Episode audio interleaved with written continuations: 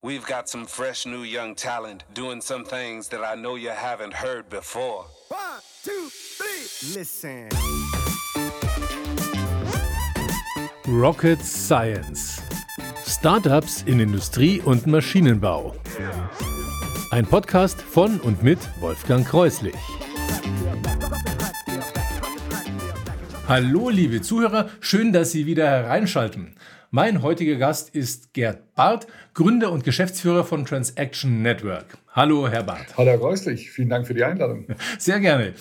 Wie immer starte ich jetzt mit einer kurzen Einführung und dann am Ende sprechen wir mal über, in Details über das, was, was Sie machen, was Ihr Unternehmen ausmacht und wie Sie zum Gründen gekommen sind. Also, ich starte einfach mal. Gerd Barth leitet heute ein Software- und Internetbusiness, ist aber gelernter Schreiner.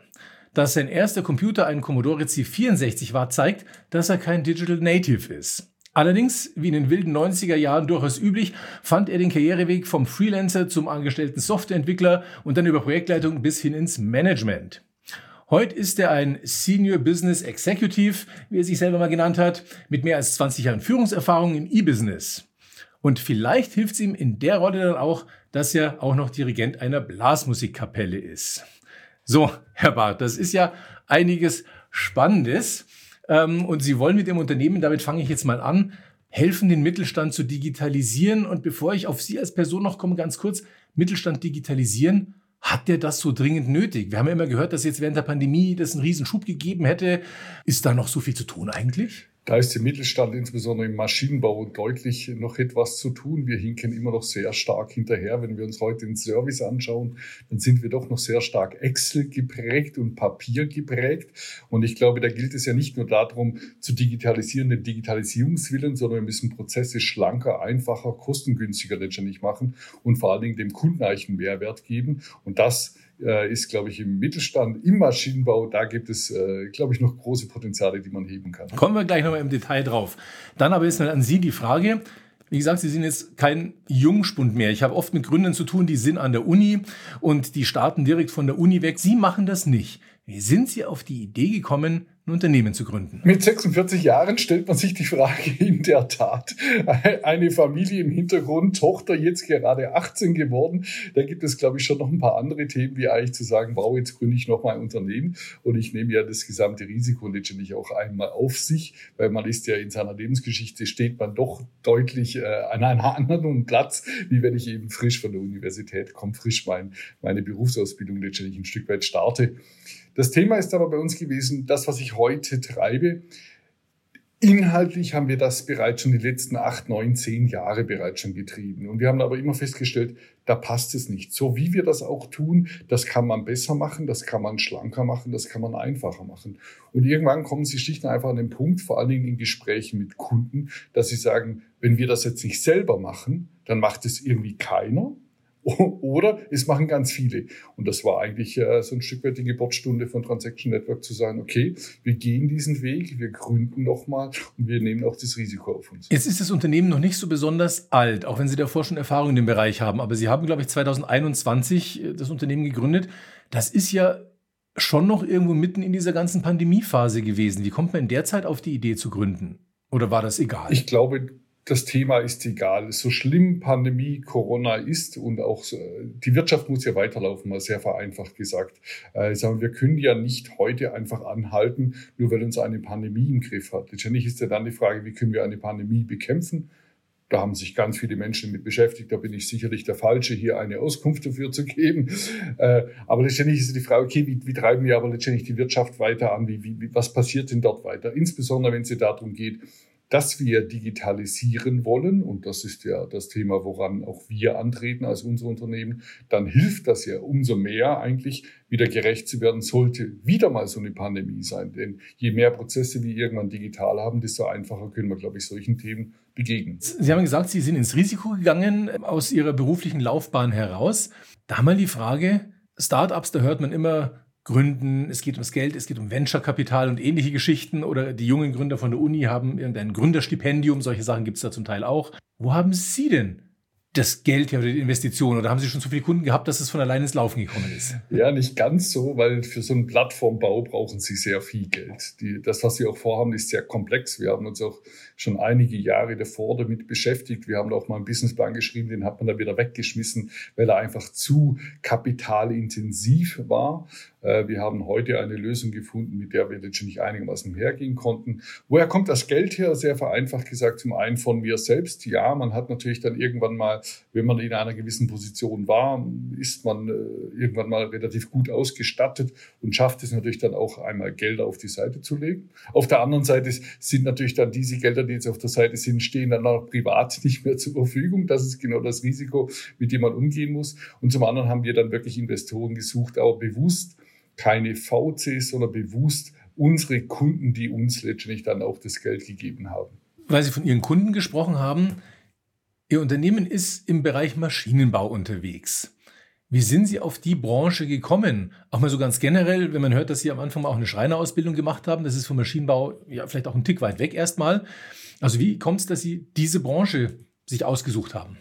Ja, ich kam über den Weg des E-Business. Also so ein bisschen mein Lebenslauf äh, hat ja sehr stark was mit Retail grundsätzlich zu tun, aber immer mit dem Stichwort Plattformen und wie können wir Geschäftsmodelle auf einer Plattform letztendlich machen, war sehr vereinfacht äh, gesagt. Ich habe zum Beispiel früher mal ein, ein Stück Software entwickelt, wie bekomme ich meine Retailer-Daten auf Neckermann, auf Zalando und so weiter, also auf diese großen Plattformen. Und so kam ich zu einer Firma hier in Radolfzell ansässig, die sich dem Thema gestellt hat, wir müssen E-Business neu machen. Da bin ich eingetreten als Business Development Manager, der gesagt hat, okay, wie können wir das ganze Thema machen, basierend auch noch auf SAP-Produkten? Wie kann man hier letztendlich ein Kundenportal bauen? Und diese Firma ist sehr stark im Mittelstand Maschinenbau eben unterwegs. Und so habe ich dort natürlich dann auch meine, meine Fußabdrücke letztendlich hinterlassen.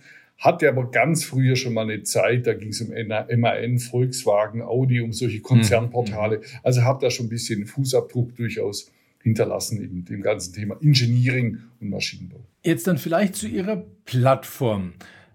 Was macht Ihre Plattform? Was bietet die den Unternehmen an? Unsere Plattform bietet die Interaktion zwischen dem Kunden und dem Maschinenbau an. In diesen Prozessen, was wir rund ganz großartig äh, letztendlich After Sales verstehen. Das heißt, das ganze Thema, ich stelle überhaupt mal Informationen meiner Maschine zur Verfügung. Ne? Ich verkaufe ja eine Maschine und jetzt braucht ja der Betreiber, der braucht ja jetzt die Daten dieser Maschine. Der muss auch wissen, welche Ersatzteile sind da drin, der braucht CAD-Daten. All das stellen wir mal zur Verfügung um ja auch Druckkosten zu vermeiden. Das steckt ja durchaus dahinter. Wenn ich aber diese Daten habe, dann ist der zweite Sprung, ich möchte die Ersatz- und Verschleißteile auch ganz einfach kaufen können, nämlich auf einen einfachen digitalen Weg. Das heißt, ein kompletter Online-Shop ist letztendlich mit ein Bestandteil. Und dann haben wir das ganze Thema Service, sprich die komplette Planung von Wartung, von Maintenance, das haben wir komplett mit noch in dieser Plattform abgewickelt. Bis hin, dass wir dann auch die Maschine natürlich konnektieren, sprich wenn wir Live-Daten haben, dann können wir Reports fahren, dann können wir Auswertung machen, bis hin zu solchen Schlagwörtern wie Condition Monitoring oder Predictive Maintenance. Aber warum sollte ein Kunde dann letztendlich auf eine Plattform setzen und sich das nicht selber quasi auf seiner Webseite irgendwie aufbauen? Wenn Sie das selber tun, dann brauchen Sie meistens ein Team, der das macht und Sie brauchen mal sehr schnell siebenstellige Summen.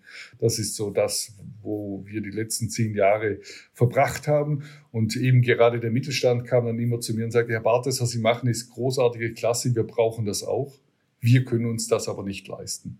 Und das war eigentlich die Idee von Transaction Network zu sagen, okay, wir bauen dir das. Wir bauen das zum einen auch auf einer neutralen Basis, also auch heute auf State-of-the-Art-Technologie, sodass wir an andere Plattformen einfach auch andocken können, an seine Systeme auch einfach andocken können, aber mit einem Geschäftsmodell, dass er sich das leisten kann. Klassisch Mietmodell, Software as a Service. Mhm. Und damit hat er keine Kapitalbindung und kann sich unsere Plattform sehr schnell, sehr einfach letztendlich leisten. Sieht es dann bei ihm so aus, als wäre das seine Plattform? Ist es sozusagen ein White Label oder oder ist man quasi auf einer Drittanbieterplattform für den Kunden dann? Nein, also die Idee ist, dass wir Enabler sind für den Maschinenbau. Mhm. Wir wollen, ich sage, ich habe neulich mal gesagt, wir sind die IT-Infrastruktur für den Maschinenbau.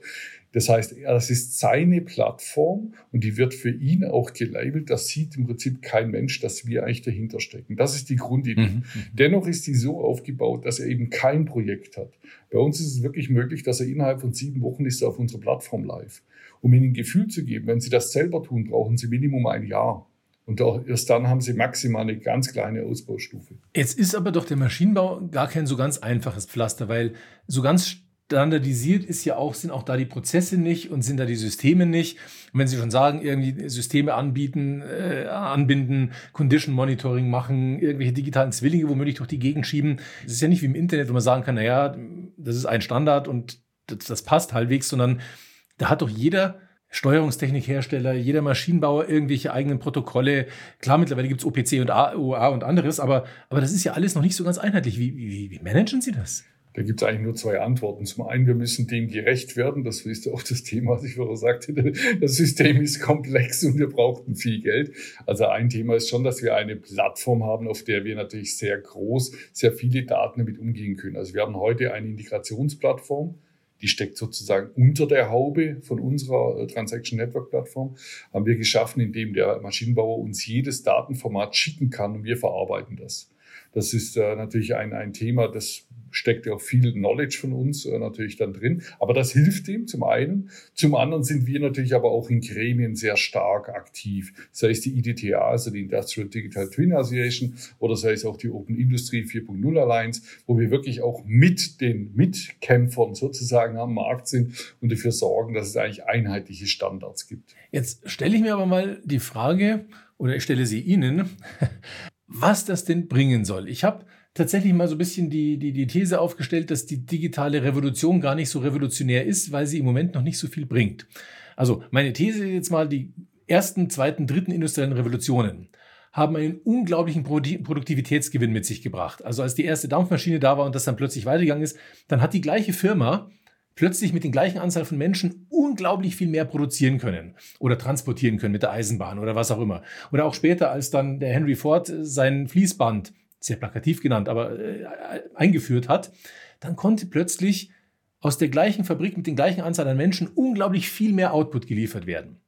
Und jetzt reden wir alle von der Digitalisierung und die Unternehmen digitalisieren alle ganz brav, aber irgendwie der Output der Unternehmen, der wird nicht dramatisch besser. Die haben diese OEE, äh, diesen Kennwert, den sie da versuchen, um ein, zwei Prozent irgendwo anzuheben und dann sind sie irgendwie fröhlich wegen zwei Prozent mehr. Das klingt ja nicht nach Revolution, ehrlich gesagt. Also wo bringt denn die Digitalisierung am Ende tatsächlich den Nutzen, auf den irgendwie alle warten? Eine sehr spannende Frage. Und da muss ich jetzt fast gar ausholen. Ich war neulich beim VDMA, Verband Deutscher Maschinenanlagenbauer.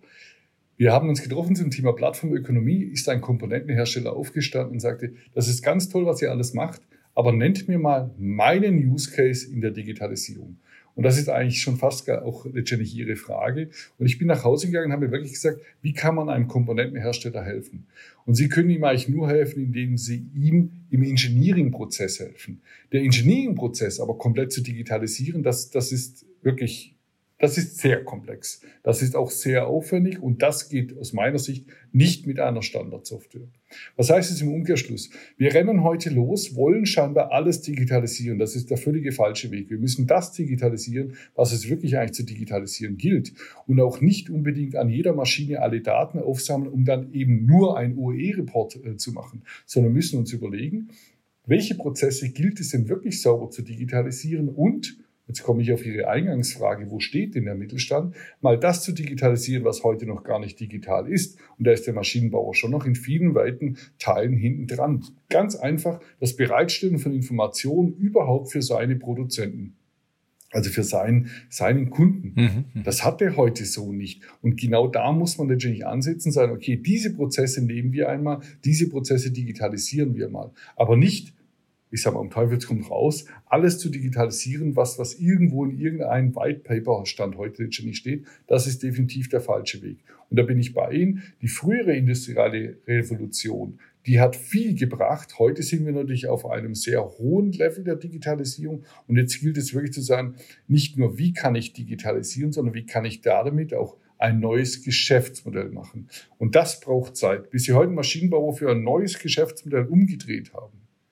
Das braucht sicherlich Zeit. Aber das ist der Weg, wohin ein Maschinenbauer gehen muss. Was wären denn Beispiele für so neue Geschäftsmodelle? Maschinenbauer, der baut eine Maschine und der verkauft die. Das war das bisherige Geschäft. Und wenn die Maschine gut ist, kommt der Kunde immer wieder und kauft nach 10, 15 Jahren die nächste.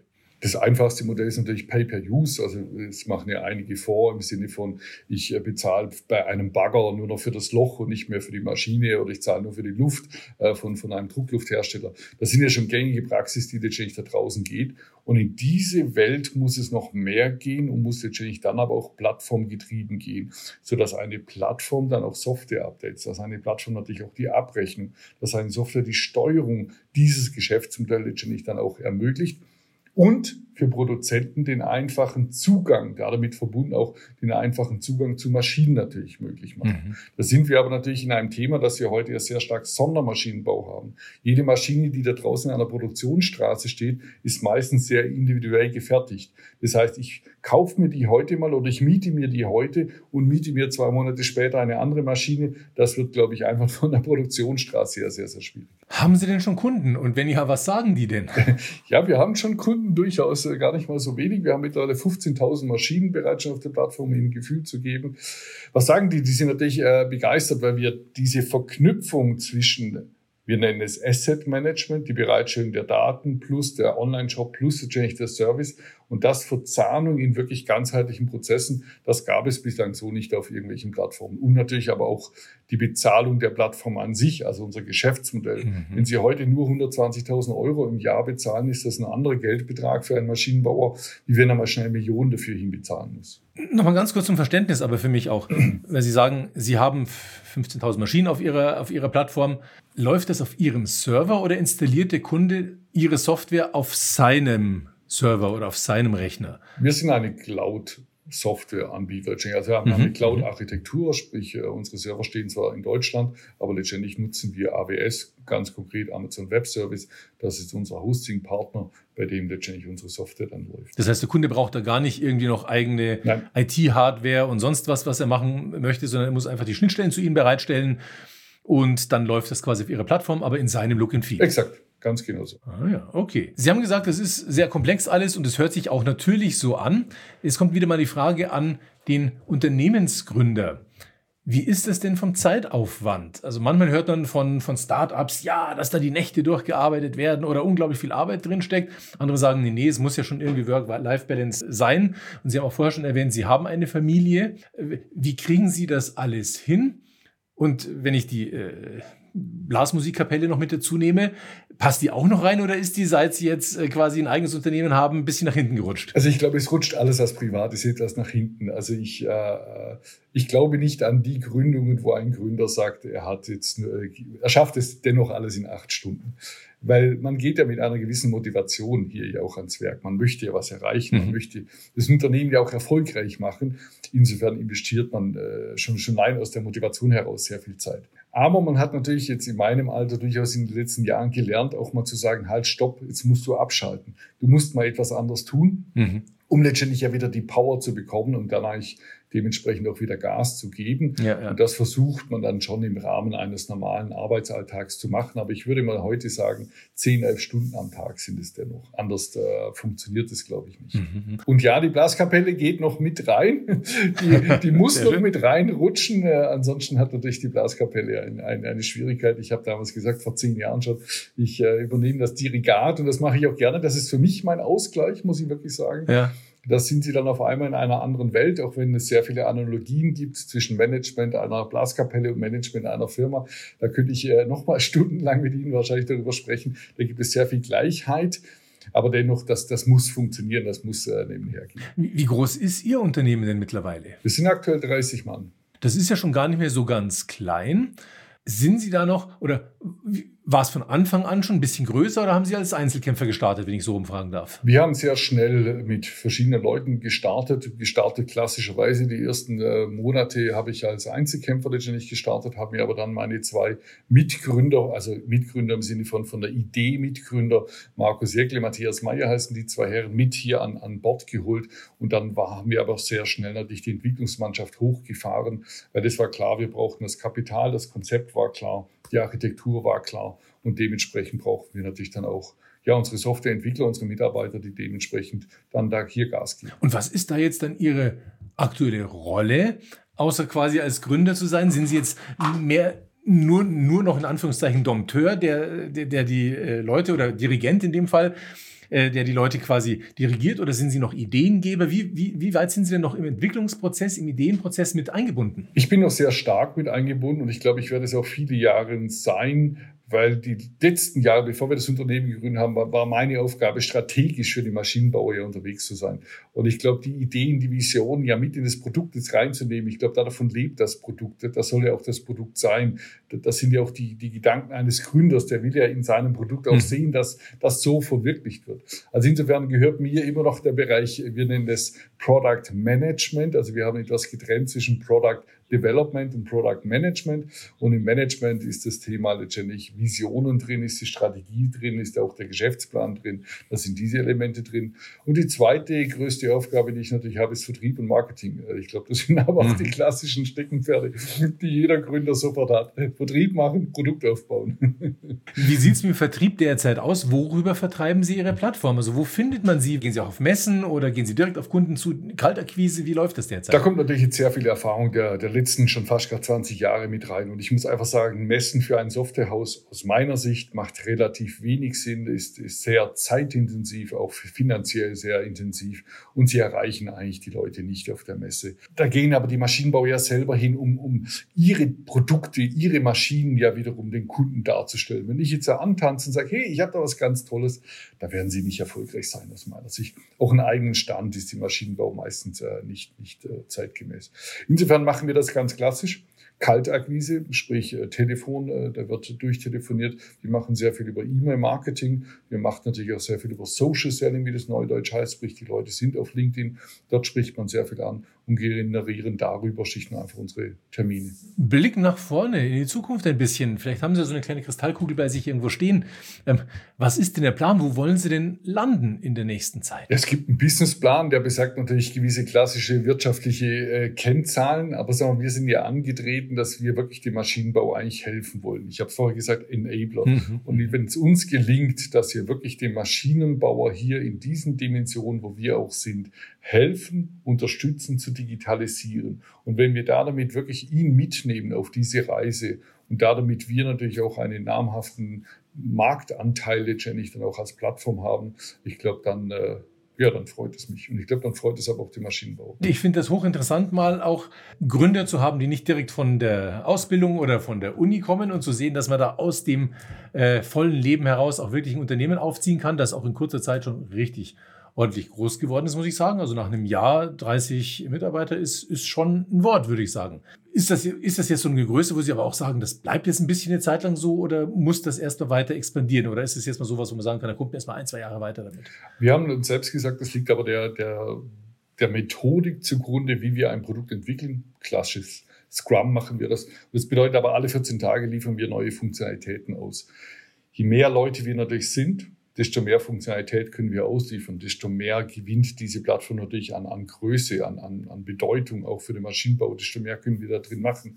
Das heißt, sie werden dann natürlich weiter wachsen. Sie haben ungefähr, wir haben das mal ausgerechnet, wenn wir 180 Leute sind, dann erreichen wir einen gewissen Point, an dem es letztendlich wo man sagen kann, okay, jetzt, jetzt gehen wir mal in die, in die äh, horizontale und nicht mehr stetig nach oben. Da haben Sie jetzt aber gerade ein Wort genannt, das mich jetzt doch noch zu einer Frage äh, inspiriert. Scrum oder ähnliche Methoden, agile Entwicklung und ähnliches. Das hört man ja im Softwarebereich sehr häufig. Im Maschinenbau, irgendwelche Sprints oder sonst was, ist das meines Wissens noch nicht so gang und gäbe. Verstehen Sie sprachlich überhaupt die Maschinenbauer, wenn Sie mit denen reden? Äh, oder haben die mittlerweile in der Abteilung auch Leute, mit denen sie quasi über solche Sachen reden können? Also ich persönlich verstehe den Maschinenbau gut. Ich glaube, der Maschinenbau versteht auch mich, weil wir nicht über Scrum letztendlich mit Maschinenbau sprechen. Das ist ja im Prinzip ja unsere Methode, wie wir intern entwickeln. Dafür ist Scrum perfekt geeignet. Produktentwicklung in der Software, weniger für Projekte, aber für Produktentwicklung ist das natürlich perfekt. Wir reden mit unserem Maschinenbauer natürlich nicht äh, über, über diese Art und Weise, wie wir es machen, sondern er findet es einfach toll, dass wir alle 14 Tage äh, neue Funktionen letztendlich rausbringen. Wir sprechen aber natürlich über seinen Alltag. Wie macht der Service? Wie funktioniert das? Äh, wie kommen wir da aber auch in einen gewissen Regelzyklus? Und durchaus gibt es da auch mal den Austausch und durchaus haben wir auch mal referiert darüber. Und der eine oder andere Maschinenbauer schaut auch, Mensch, was könnte man sich aus einer anderen Branche, denn in dem Fall aus der Softwareentwicklungsbranche ja abschauen? Das tut er schon. Aber es geht, glaube ich, noch ein bisschen bis er da sich sagt, okay, jetzt mache ich Scrum im Maschinenbau. Ich glaube, das wird weniger gehen. Aber es gibt ja viele Unternehmen, das darf man mal nicht ganz vergessen, die sind ja durchaus immer mehr dabei, ihr eigenes Produkt zu standardisieren sei es nur das Chassis, dass das im Prinzip gleich ist, oder sei es gewisse Aggregate, dass man das ein Stück weit gleich hat.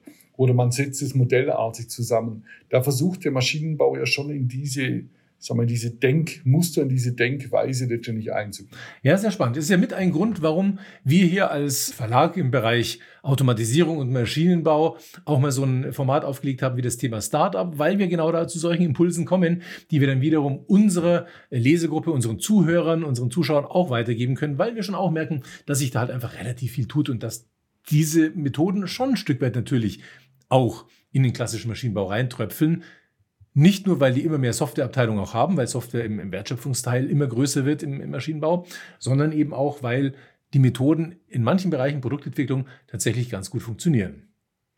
Ja, Herr Barth, ich würde sagen, ich danke Ihnen sehr herzlich. Das war ein sehr, sehr spannender Rundumschlag zu Ihrem Unternehmen und zu Ihrem Werdegang als Gründer. Ich danke Ihnen, dass Sie dabei waren und sage unseren Zuhörern, Herzlichen Dank fürs Dabeisein. Tschüss und bis zum nächsten Mal. Vielen Dank, Herr Größig.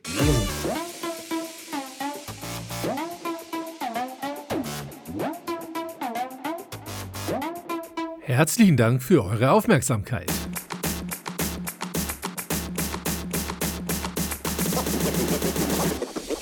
Wenn euch der Podcast gefallen hat, denkt über ein Abo nach. Und vergesst nicht, das SBS-Magazin auf LinkedIn zu abonnieren. Tschüss, bis zum nächsten Mal.